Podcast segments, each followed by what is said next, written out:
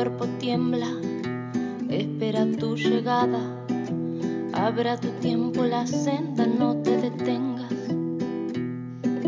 Elige un cuerpo para el alma, te guiaré en la manada. En el abrazo habrá un pacto cada mañana. Abrirte espacio no es nada, soy solo un cuenco de calma. Sigo los signos que manda, sueño. Cuántos secretos que guarda, el misterio me acompaña. Dentro me crece la fuerza, somos la llama. Dentro me crece la fuerza, somos la llama. Hola, somos Bianca y Jazmín y esto es Matrística. Este espacio es una extensión de nuestras conversaciones diarias sobre la mujer, el mundo parto y todas las expresiones de su sexualidad.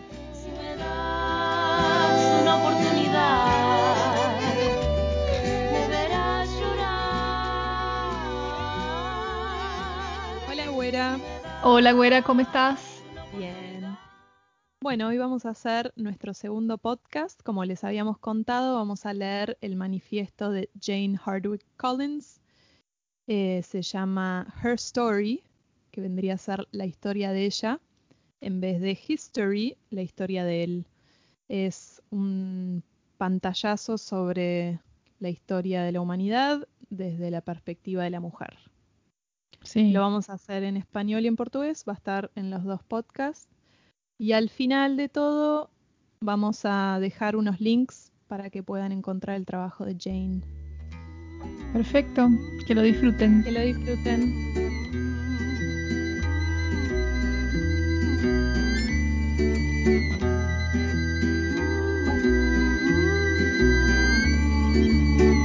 Quiero contarte una historia. En realidad es una combinación entre history, la historia de él, y her story, la historia de ella. La historia de él es la historia que está escrita por los vencedores y apoya sus acciones. La historia de ella es una historia que cuando la escuché respondió a muchas de mis preguntas sin respuesta e incluso a preguntas que nunca me había hecho. Conocer esta historia de ella me ayudó a entender muchas cosas sobre cómo funciona nuestra cultura y qué hay detrás de las actitudes y creencias que compartimos. Voy a darte ahora un gran pantallazo por nuestra historia de ella, llevándonos atrás en el tiempo hasta el matriarcado, una época de gran respeto por la madre naturaleza, y luego en un viaje por los últimos 3.000 años en los que esto fue borrado por la cultura patriarcal en la que vivimos ahora. Un día, cualquier día, en cualquier lugar, un grupo de mujeres se reunió. Hijas, doncellas, madres, magas, brujas, hermanas todas. Se reunieron para explorar las historias de su pasado lejano como mujeres. Se reunieron para reclamar el poder femenino a través de la reconexión con los misterios de las mujeres. Se sentaron sobre la tierra en un círculo debajo de una estructura llamada Moon Lodge, una carpa circular. Las hermanas se ubicaron alrededor del círculo dependiendo de su posición actual en la vida y de su ciclo mensual de fertilidad. Se sentaron con un talismán o símbolo elegido que marcaba su posición, su ubicación en la rueda de la vida. Las mujeres se sentían conectadas a todas las cosas. Me senté en el noroeste de nuestro círculo por sangrar. Mi símbolo, una copa de vino tinto llena hasta el borde, equilibrada sobre la tierra, casi rebosando hasta el tope, justo como me sentía. Entonces, reclamar el poder femenino a través de la reconexión con los misterios de las mujeres. Reclamar implica que algo nos ha sido arrebatado. La reconexión implica que en realidad hemos perdido la conexión con algo. Los misterios de las mujeres, ¿qué son? Hace 40.000 años, justo después de la última edad de hielo, hay pruebas de que las personas adoraban a una deidad femenina personificada en el simbolismo de la diosa. Hay pinturas rupestres que datan del 35.000 a.C. que representan a la diosa con su maravillosa vulva al descubierto. En las cuevas prehistóricas del sur de Europa hay tallas descriptivas de la vulva que se cree que eran objetos de culto. La gente de la Edad de Hielo honraba la imagen de la diosa en su arte sagrado, esculpiendo su imagen en arcilla y tallándola en hueso, roca y marfil. Estas figuras de la diosa enfatizaban los pechos, el vientre y la vulva. En los últimos 100 años, los arqueólogos han desenterrado miles de estas figuras en toda Europa y el Este.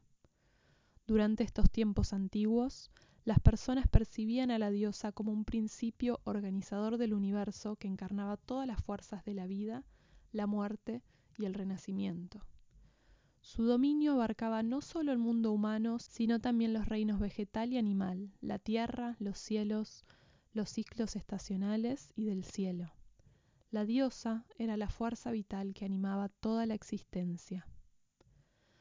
Estas creencias se convirtieron en el fundamento de la adoración a la gran diosa del Neolítico, que comenzó alrededor del 9000 a.C.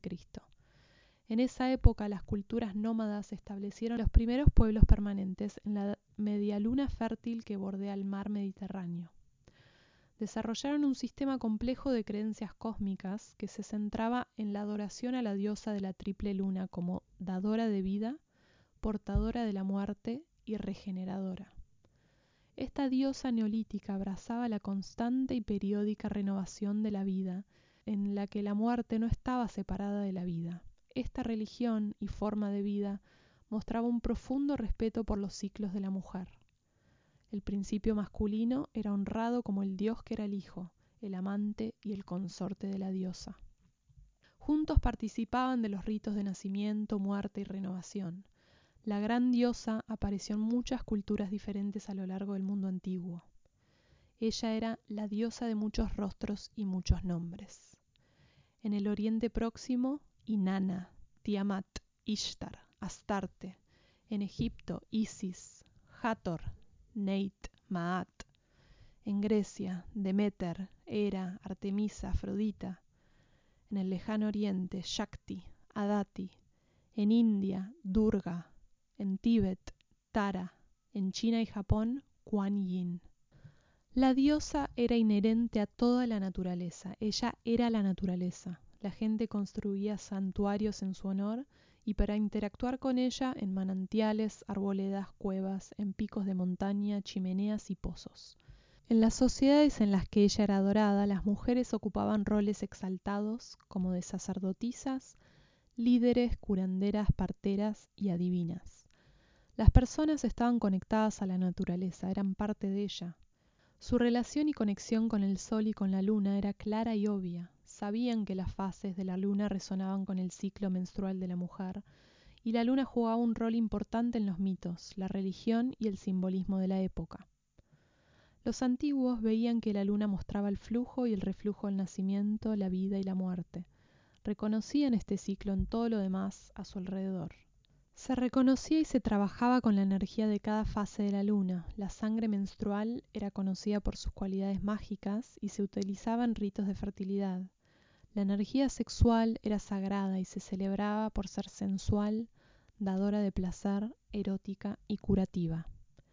El arte, los artefactos y los primeros escritos de estos tiempos documentan que eran agricultores pacíficos que vivían armoniosamente en sociedades de asociación matrilineal.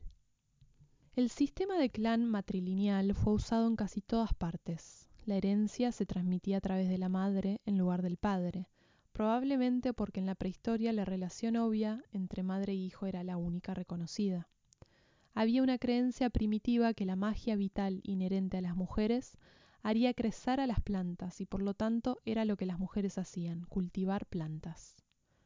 Las mujeres eran poseedoras de la propiedad porque eran las primeras en cultivar la tierra, estableciendo así la propiedad de la misma.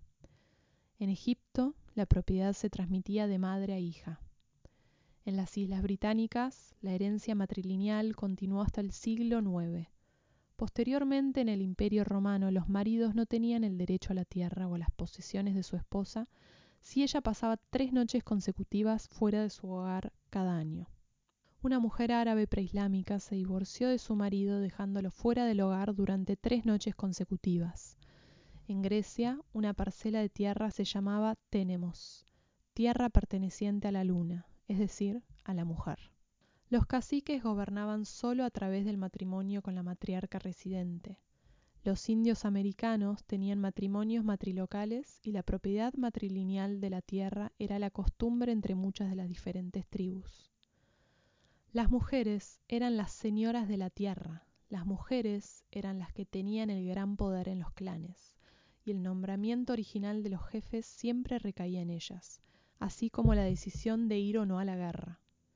Cuando los iroqueses cedían tierras al gobierno de los Estados Unidos, los documentos debían ser marcados por las mujeres, porque en sus tribus las marcas de los hombres no tenían validez. En África, las mujeres eran propietarias de la tierra y se transmitía a sus hijas o a las hijas de sus hermanos. La palabra matrimonio solía significar herencia de la propiedad a través de la línea materna.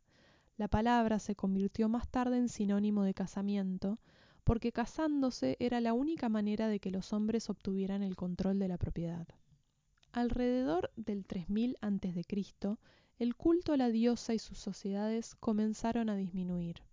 Era la época de la Edad de Bronce y de Hierro. Oleadas de tribus indoeuropeas nómadas del norte de Europa y Asia Central descendieron a Europa Occidental, el cercano Oriente y la India.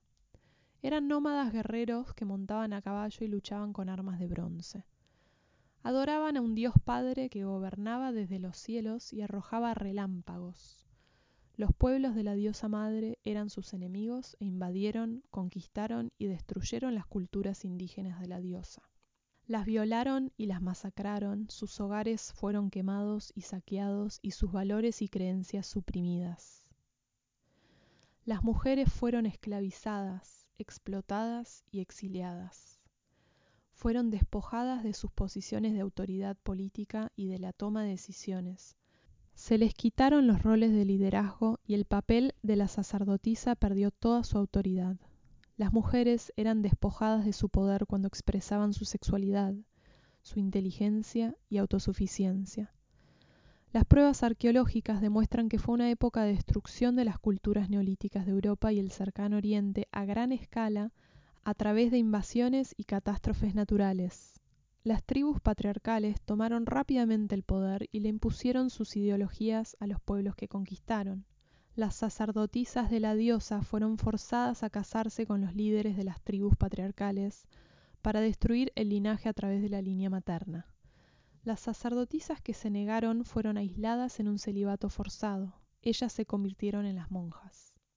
Las autoridades religiosas patriarcales cambiaron los antiguos sistemas de herencia matrilineal en todos lados para dejar la propiedad en manos de los hombres.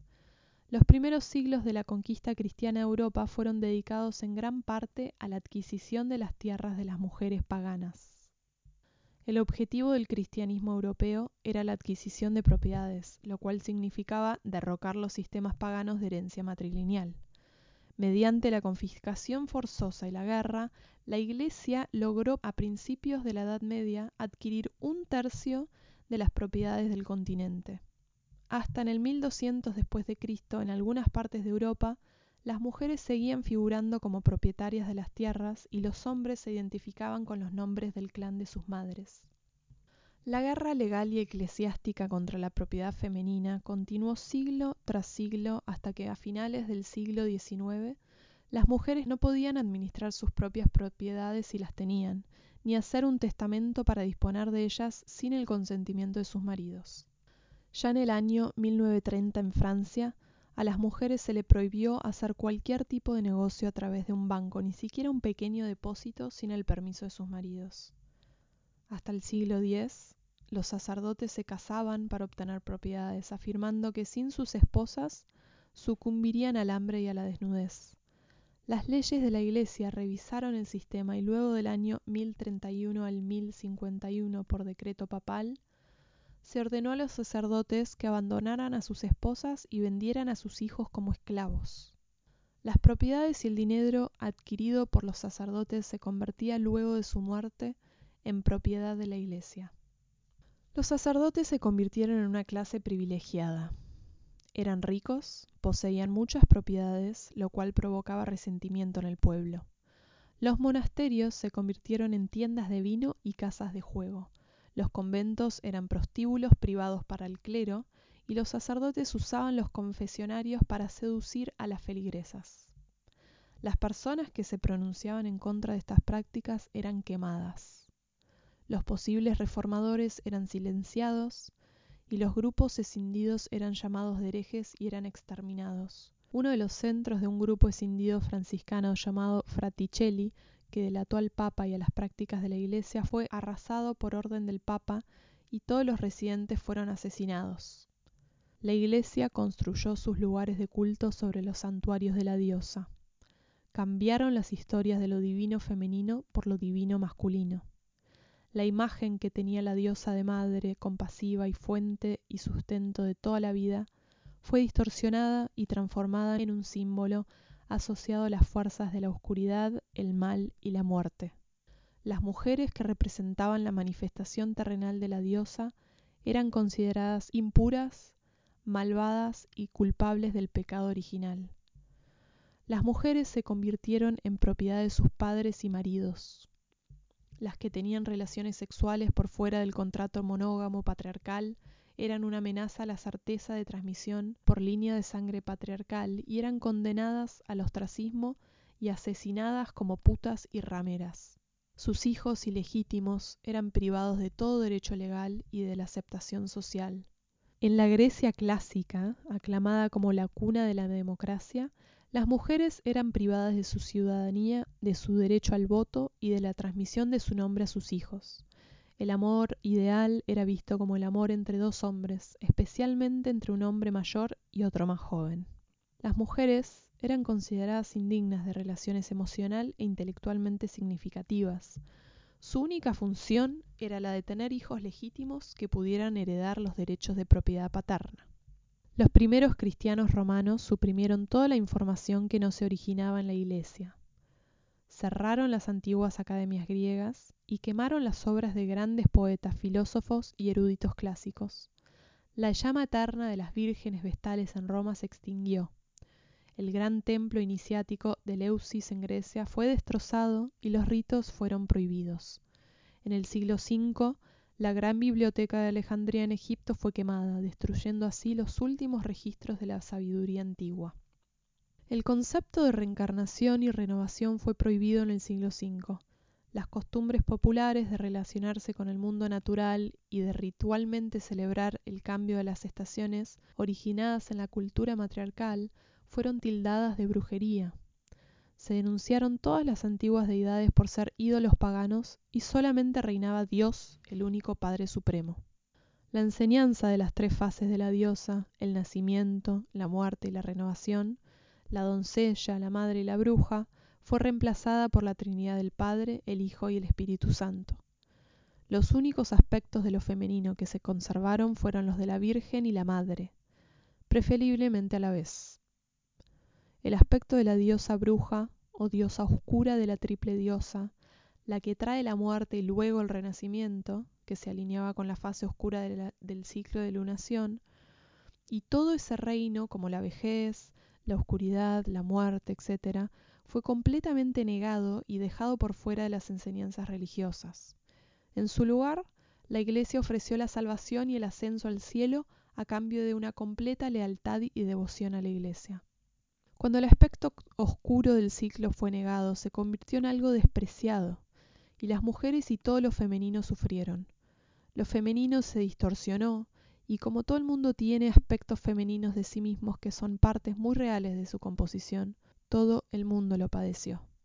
Cuando hay aspectos que nos expresan, se distorsionan y se convierten en nuestros demonios internos, nuestros complejos, nuestra neurosis, nuestras compulsiones y obsesiones, y pueden estallar en momentos vulnerables como lo hicieron y como lo hacen.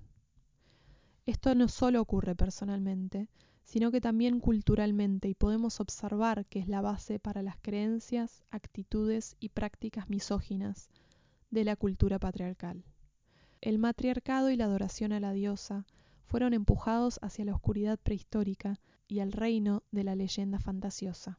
Los restos de las enseñanzas matriarcales pueden encontrarse en las escuelas de misterio de los cultos a Demeter en Grecia, Isis en Egipto, Kali en la India, Cibeles en Asia Mayor, en Asia Menor, y las brujas y hadas de la vieja Europa. La Iglesia invirtió mucho en cambiar la forma de pensar de la gente, pero no siempre funcionó. El disgusto público por la avaricia de la Iglesia creció, al igual que la sospecha de que los mitos del jardín del Edén, el pecado original y el cielo y el infierno, el nacimiento virginal, etc., eran falsos. La Iglesia buscó mantener al pueblo en la ignorancia, pero la gente veía a través de ella. Su esfuerzo por mantener la atención errante de la gente se ve en la pasión por construir enormes catedrales en los sitios donde estaban los santuarios de la diosa en el siglo XII. Luego vino la Inquisición desde el siglo XII hasta el siglo XVII. Fueron 500 años donde reinó un terrorismo organizado por la Iglesia Católica Romana. Se dice que la Inquisición fue inventada principalmente para forzar la aceptación pública de una iglesia que el pueblo no quería, para ganar la guerra entre la iglesia y un pueblo desilusionado, para eliminar a todos aquellos que continuaban recordando, practicando y transmitiendo la información de la antigua religión. Fue la extorsión más elaborada jamás concebida para asegurar el poder de la iglesia y construir su riqueza. Su propósito era liberar a la población de los herejes, aquellos que no estaban de acuerdo con la doctrina de la Iglesia. Las personas eran arrestadas y sus propiedades eran confiscadas al instante. También se esperaba que los acusados pagaran por su encarcelamiento y los costos de su tortura. Se esperaba que pagaran por su comida, así que los que no tenían dinero morían. A veces, rara vez, si alguno era absuelto, se lo mantenía en la cárcel hasta que pagara los gastos de su encarcelamiento. La propiedad de los muertos era confiscada, quitada de los herederos legales y si alguien se suicidaba antes de que los torturadores llegaran a él o ella, su propiedad era tomada por la Iglesia. La Inquisición estableció la ley de confiscación de propiedades para suicidas que se mantuvo en vigencia hasta el año 1870 para la mayoría de los países europeos e Inglaterra. Una vez que el hereje era arrestado, todas sus deudas se cancelaban, su propiedad era confiscada por la Iglesia y su familia quedaba en la indigencia. Nadie se atrevía a ayudar a los demás por miedo a caer bajo sospecha de herejía. Ningún acreedor o comprador podía estar seguro de si sus transacciones serían honradas. Toda la red financiera de la sociedad europea estaba bajo la presión de sus amos religiosos. Se impusieron también fuertes multas en los casos en que se oyó a la gente decir cosas que bordeaban con la herejía, y había un intercambio de castigo del cuerpo por castigo del bolsillo. Cualquiera que se opusiera a este sistema era excomulgado durante un año y luego entregado al brazo secular para ser quemado sin juicio. Nadie era absuelto. Los juicios eran una broma, el acusado no tenía abogado, se aceptaba la evidencia de testigos que no podían declarar legalmente en ningún otro tipo de juicio, como criminales condenados, otros herejes y niños de tan solo dos años. Valoraban a los niños testigos porque a su tierna edad podían ser fácilmente persuadidos u obligados a delatar. Se usaba la tortura, una prensa de hierro con púas que aplastaba las piernas, ataduras, marcas con hierros candentes, violaciones. Atacaban los pechos y genitales de las mujeres con pinzas, alicates y hierros al rojo vivo. El abuso sexual era común en las prisiones. Niñas de nueve años y niños de diez años eran procesados y torturados. Los torturadores decían que las víctimas se reían cuando sus rostros se retorcían de dolor. Decían que dormían cuando se desmayaban y que eran asesinados por el diablo o que se habían suicidado cuando morían bajo tortura. Finalmente, si sobrevivían a la tortura, eran quemados vivos ante la presencia del pueblo. A menudo el pelo y las barbas de los acusados eran incendiados por los espectadores mientras esperaban su turno en la hoguera. Toda la comunidad tenía que presenciar las quemas, de lo contrario serían sospechosos de herejía y se los arrestaría. También tenían que denunciar a las brujas a la iglesia. Si no lo hacían, eran también condenados. Las que eran asesinadas por ser brujas eran las curanderas del pueblo, las parteras, adivinas, encantadoras, malabaristas y magas, y toda la gente a la que comúnmente se los llamaban mujeres y hombres sabios. Eran las mujeres y los hombres que denunciaban a la iglesia. A menudo el único crimen de una bruja era ser mujer. A lo largo de los siglos, el cargo de brujería llegó a cubrir una multitud de pecados que iban desde la subversión política y la herejía religiosa hasta la lascivia y la blasfemia. En el año 1484, los reverendos Kramer y Sprenger, los amados hijos del Papa Inocencio VII, escribieron el Maleus Maleficarum o el Martillo de las Brujas. Fue la incuestionable autoridad europea de cómo llevar a cabo la caza de brujas y durante tres siglos este libro sádico se sentó en el banquillo de cada juez y cada cazador de brujas. Las víctimas durante estos cinco siglos y medio fueron innumerables. Algunas referencias llegan a decir que fueron hasta nueve millones. Las quemas registradas oficialmente fueron solo el comienzo. También hubo familias hambrientas destrozadas, suicidios no registrados, linchamientos no oficiales, cientos de miles, quizás millones que murieron sin ser notados en las cruzadas papales contra grupos heréticos, y hubieron cacerías de brujas durante el Renacimiento tardío que no tuvieron una conexión formal con la Inquisición, pero que ciertamente tomaron su ímpetu de ella. El cronista de Treves, Francia, informó que en el año 1586 toda la población femenina de dos pueblos, a excepción de dos mujeres, fue aniquilada por los inquisidores. Otros dos pueblos fueron destruidos completamente y borrados del mapa.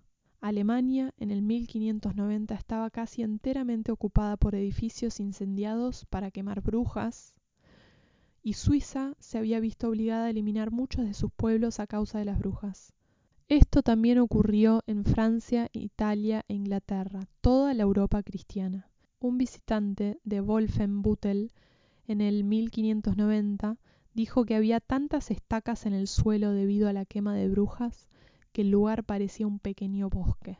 El verdugo de Silesia inventó un horno en el que durante nueve años incineró a mil personas, incluyendo niños de dos a cuatro años.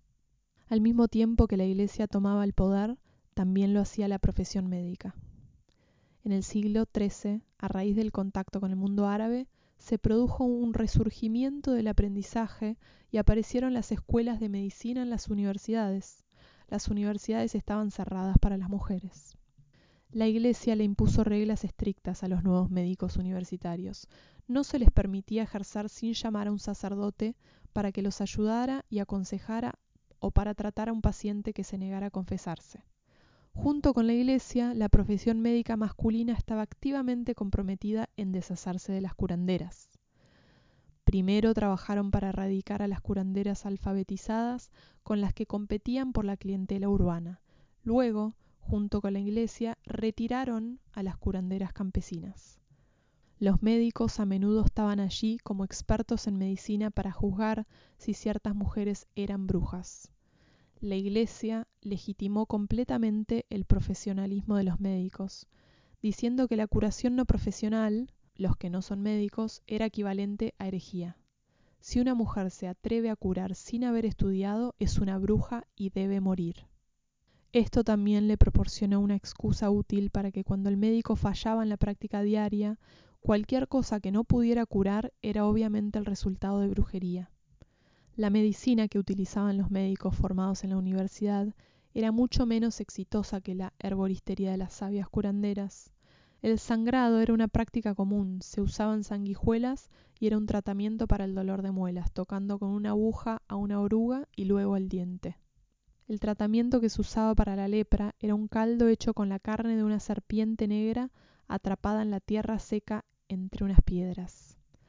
Las brujas eran las que habían desarrollado un amplio conocimiento de las hierbas y la anatomía. De hecho, en el año 1527 Paracelso, el padre de la medicina moderna, quemó su texto sobre fármacos confesando que había aprendido todo lo que sabía de una hechicera.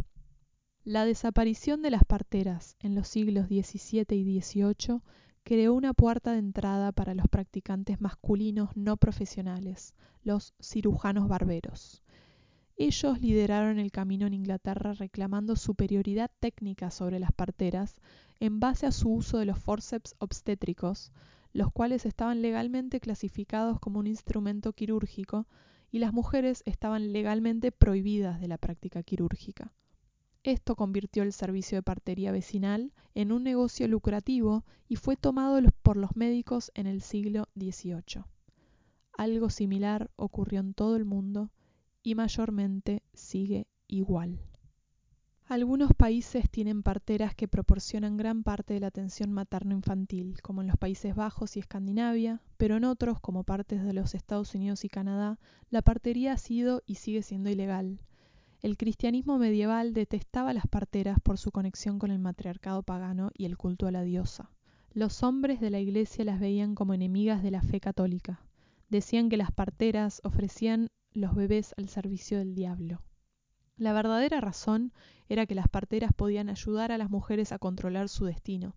Enseñaban el control de la natalidad y hacían abortos.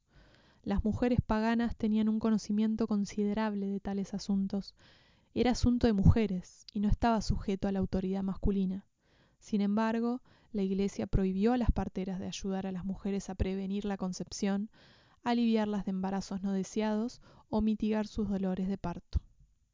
En el año 1591, Eufame Macalaine, una mujer de la nobleza escocesa, fue quemada viva por pedirle hierbas a una partera para aliviar sus dolores de parto.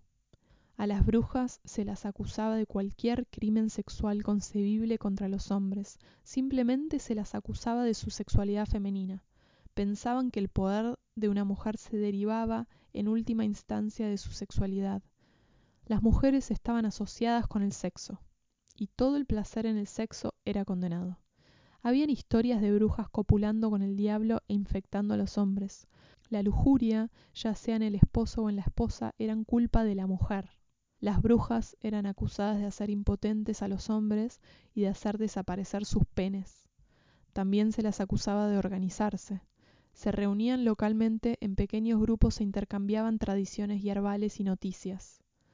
Se reunían también en multitudes en los días festivos que marcaban los cambios estacionales, que anteriormente habían sido ocasiones de culto pagano.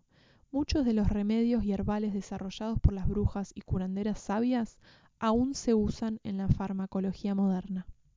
Las curanderas utilizaban el ensayo y error y la causa y efecto en su curación, un enfoque que amenazaba el deseo de la Iglesia de que la gente tuviera una fe pasiva.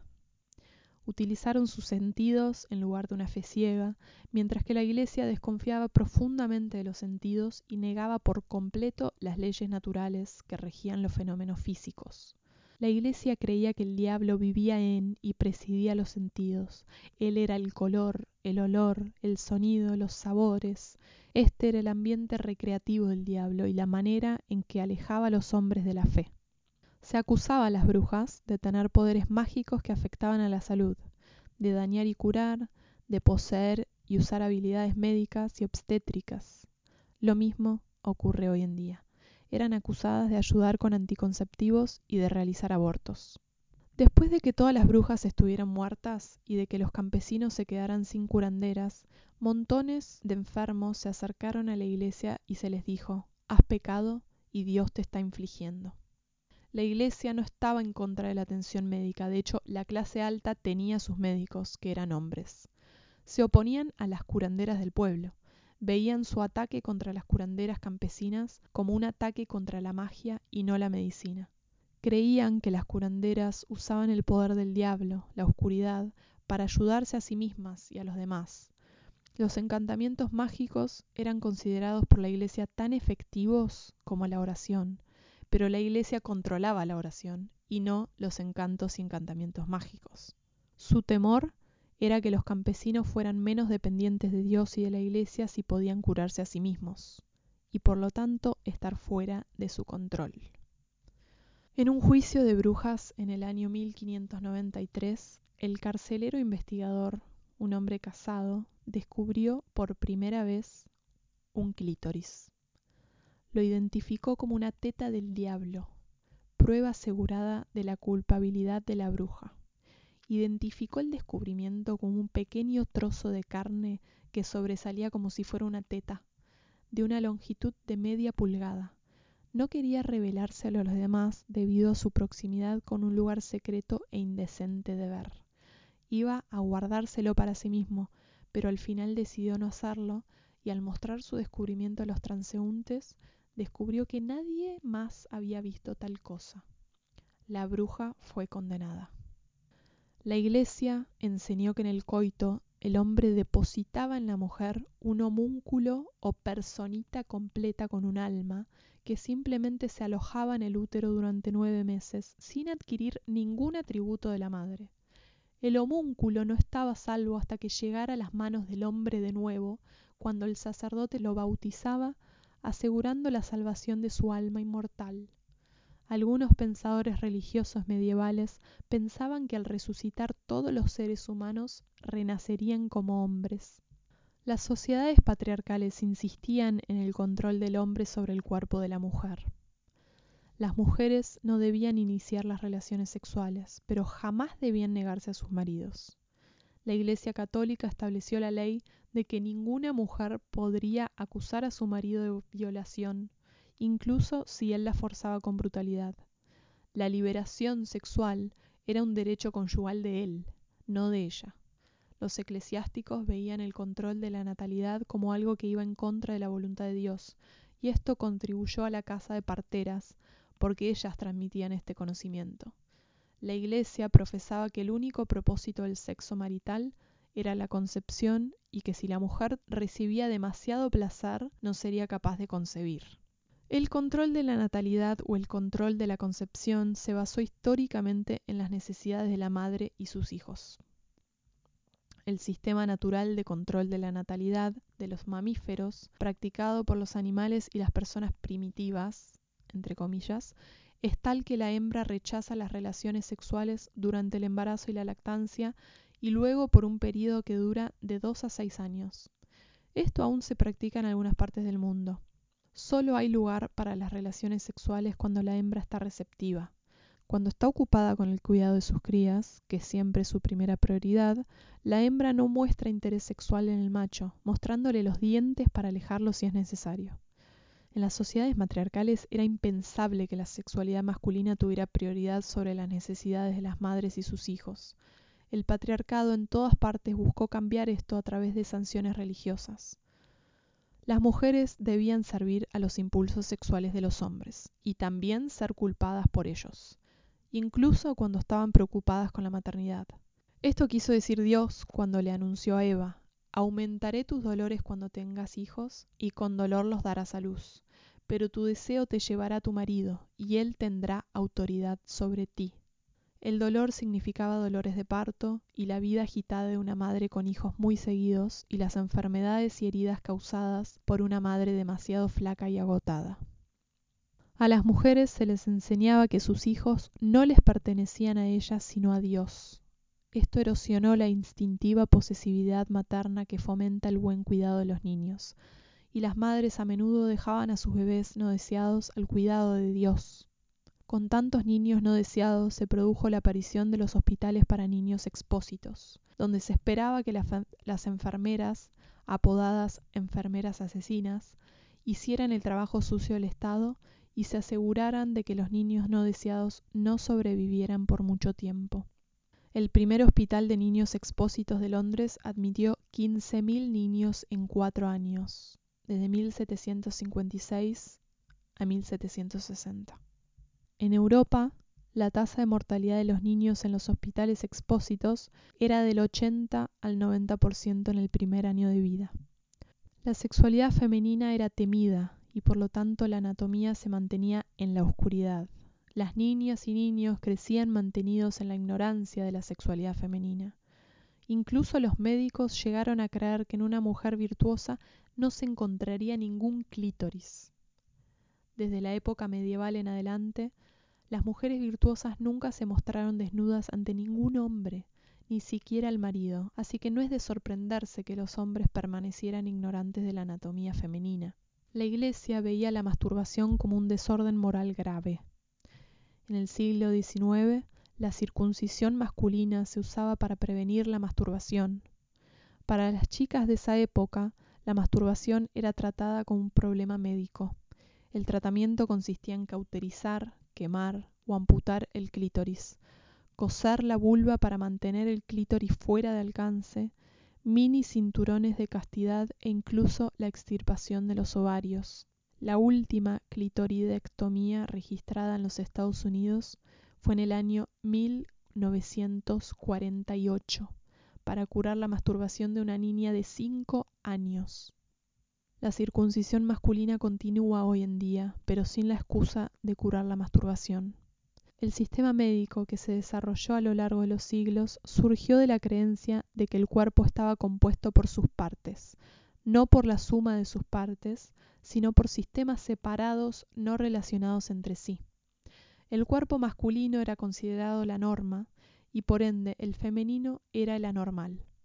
Ella estaba sujeta a hormonas impredecibles y desenfrenadas, trastornos femeninos que desafiaban la experiencia masculina, como la experiencia femenina no se entendía e incluso se negaba, se desarrollaron trastornos y problemas menstruales, sexuales y en el parto.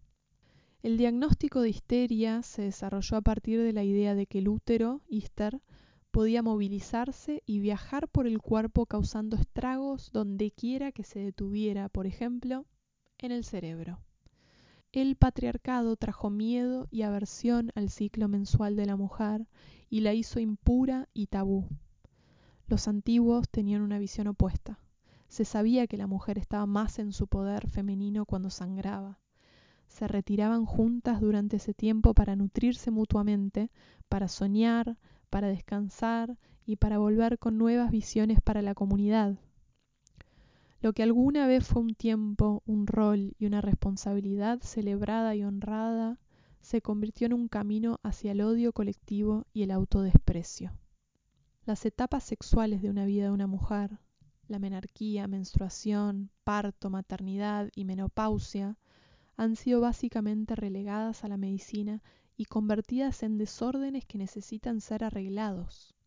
Los ciclos menstruales irregulares se tratan como un trastorno y a muchas mujeres jóvenes se les prescribe la pastilla anticonceptiva oral, la pastilla, para regular sus ciclos.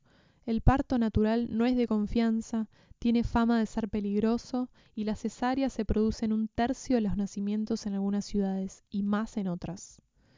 La menopausia es ahora una condición que en lugar de ser honrada puede ser evitada es vista como una serie de síntomas peligrosos e inoportunos, no perteneciente al reino de la altamente valorada mujer sabia de nuestra historia de ella. Las prácticas usadas en los nacimientos reflejan verdaderamente las actitudes de la cultura y a lo largo de los siglos han sido bastante degradantes para las mujeres y completamente irrespetuosas tanto con las madres en trabajo de parto como con el proceso de nacimiento. En los años 70 no era raro ver cómo se daban a mujeres en contra de sus deseos, confinadas en estrechas y altas camas, mesas, esposadas en estribos y sus bebés arrebatados una vez que nacían. Hoy en día en el mundo moderno los nacimientos ocurren mayormente en un hospital bajo el cuidado de profesionales. Hay reglas estrictas sobre lo que se constituye normal y anormal. Un médico suele estar a cargo del caso y se maneja de acuerdo a los riesgos.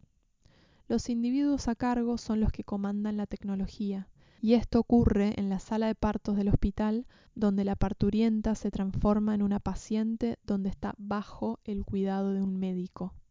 En el mejor escenario que el dinero puede comprar, las mujeres son paralizadas, conectadas a máquinas y sus signos vitales, contracciones y el latido del corazón del bebé son monitoreados desde un escritorio al final del pasillo, o el proceso de trabajo de parto y nacimiento es sobrepasado y se realiza una cesárea programada elegida. El nacimiento en nuestra cultura moderna es tratado como un evento médico con una homogeneización de sus prácticas motivadas por el deseo de controlar el proceso del nacimiento para que se ajuste mejor al sistema hospitalario donde se lo trata. Hay una falta de tiempo y de confianza en la forma individual que tiene cada mujer con su cuerpo y su manera individual de dar a luz. Hay una falta de comprensión y respeto por el camino personal que tiene cada mujer en su embarazo y su parto y no se reconoce la sexualidad en el parto. La episiotomía, el corte vaginal para acelerar el nacimiento del bebé, se hace innecesariamente en la mayoría, sino en todos los casos, con poca consideración por los efectos de largo alcance que puede tener en la vida de una mujer. Diferentes formas de mutilación genital femenina, MGF, se producen en países de todo el mundo. La gran mayoría ocurren en África, el 85%. Las sociedades que practican la MGF son fuertemente patriarcales. En muchas de ellas, una razón importante que se da para el uso de MGF es la creencia de que le reduce el deseo sexual a una mujer y por lo tanto reduce la posibilidad de tener relaciones sexuales fuera del matrimonio. La mujer es cocida y abierta solo para su marido. El honor de toda la familia depende de que la mujer le sea fiel al marido. Es extremadamente difícil para que una mujer sin mutilación se case en estas culturas, se la considera impura. En los últimos cientos de años de la historia de ella se vio la revolución industrial y una revolución científica y tecnológica. La posición de la mujer en la sociedad ha mejorado, incluso se le ha dado el voto en los últimos 100 años. Con el auge del feminismo llegaron mayores oportunidades y posibilidades para las mujeres. En muchas partes del mundo, las condiciones son las mejores que han habido durante muchos miles de años. En otras, son peores. Hoy en día podemos reunirnos sin temor a que nos vean haciéndolo y ser atrapadas y quemadas vivas. El predicamento de nuestras hermanas en situaciones menos afortunadas es noticia mundial y sus derechos son algo por lo que muchas de nosotras luchamos. El edicto u órdenes de la Iglesia que establecieron la Inquisición nunca fueron revocadas. Oficialmente siguen siendo parte de la fe católica y se usaron para justificar ciertas prácticas que sucedieron tan recientemente como en el año 1969. La incredulidad en la doctrina de la Iglesia sigue siendo una ofensa moral y es punible como lo serían el asesinato y el robo. ¿Cómo te sentís cuando escuchas todo esto? Cuando escuché esto por primera vez me enojé mucho. Aprender la historia de ella revela una herida y pone al descubierto el dolor y el miedo reprimidos. La herida revela la cura. Algunas mujeres y hombres individuales pueden sentir esta herida personalmente. Puede llegar a explicar miedos subyacentes que tienen, incluso pesadillas y reacciones extremas a ciertas situaciones. Por ejemplo, uno puede sentir rabia por algo y eso desencadena estos recuerdos como las desigualdades entre mujeres y hombres. Todos sentiremos la herida colectivamente, como un campo de energía negativa del dolor y sufrimiento acumulados por las mujeres a lo largo de las épocas. Esta historia de ella, esta Her Story, es nuestra herencia y los recuerdos están en nuestro ADN. Esto nos afecta a todos y a todas. Es importante reconocer y sentir nuestros sentimientos, pero no quedarse atascados en ellos, sino observarlos y liberar el apego a ellos. No puedes curar lo que no puedes sentir. Deja que sea molienda para tu molino, alimento para tus pensamientos, abono para tus jardines. Como dicen, los que no pueden recordar su historia están condenados a repetirla. Usando la sabiduría inherente a los ciclos, podemos ver esta historia de ella como la historia del desarrollo y la evolución de la relación que tiene la humanidad con el principio femenino. El ciclo de lunación, las fases de la luna, es una manera de ver el ciclo completo y recurrente de algo, el nacimiento, la muerte y el renacimiento, según las fases de la luna, luna nueva, luna creciente, luna llena, luna menguante, luna oscura, luna nueva. Este ciclo de lunación de la relación que tiene la humanidad con el principio femenino que está en desarrollo y evolución comenzó al final de la última edad de hielo, sería la luna nueva, con la cultura matriarcal creciendo, construyéndose luna creciente hasta su plena expresión luna llena alrededor del 9000 a.C., con la creación de aldeas permanentes y de la agricultura. Luego vino la decadencia, luna menguante, a partir del 3000 a.C., con el cambio hacia la cultura patriarcal y el movimiento a través de la fase oscura, luna oscura, de la que habla esta historia de ella, y hasta ahora un tiempo de renacimiento, luna nueva de nuevo. Se puede ver Mysteries of the Dark Moon por Demetra George para más información sobre esto. podemos ver los efectos de nuestra oscura historia de ella más descaradamente en la relación completamente irrespetuosa que tiene nuestra humanidad con la tierra, en la violación y el saqueo de nuestra madre tierra y en la voluntad que tienen algunos de ver a la guerra como la respuesta al conflicto, el camino del poder sobre otro. Y los tiempos están cambiando. La gente recicla ahora y se preocupa por el medio ambiente. La medicina alternativa es una gran parte de la vida de muchas personas. Hay parteras en la vuelta y la sabiduría y las prácticas de las culturas tradicionales son valoradas. Cuando enfrentados a la guerra, la opción elegida por la mayoría de la gente es la paz. Estamos pasando de la fase oscura del ciclo de lunación hacia la fase de la luna nueva, una época de nuevos comienzos, astrológicamente llamada la era de Acuario, un tiempo en el que las viejas formas son desafiadas y las nuevas ideas y formas se materializan, la nueva era. Y la evolución funciona con forma de espiral, así que en el punto en el que el cambio se transforma en lo nuevo, la sabiduría del ciclo anterior se incorpora al nuevo ciclo. Esto lo podemos ver en muchas personas en las civilizaciones modernas occidentales, reconectando con el principio femenino. La sanación está sucediendo. Bendecido seas y haz bendiciones. La canción que siempre nos acompaña se llama Mientras te espero de Softot. Encuentro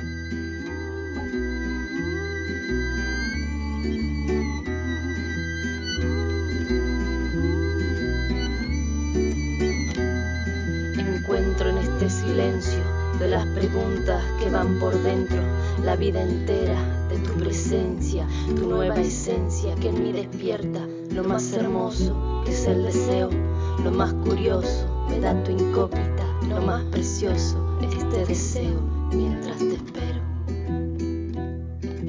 Todo mi cuerpo tiembla, espera tu llegada. Abre a tu tiempo la senda, no te detengas. Un cuerpo para el alma, te guiaré en la manada. En el abrazo habrá un pacto cada mañana. Dentro me crece la fuerza, somos la llama. Dentro me crece la fuerza, somos la llama.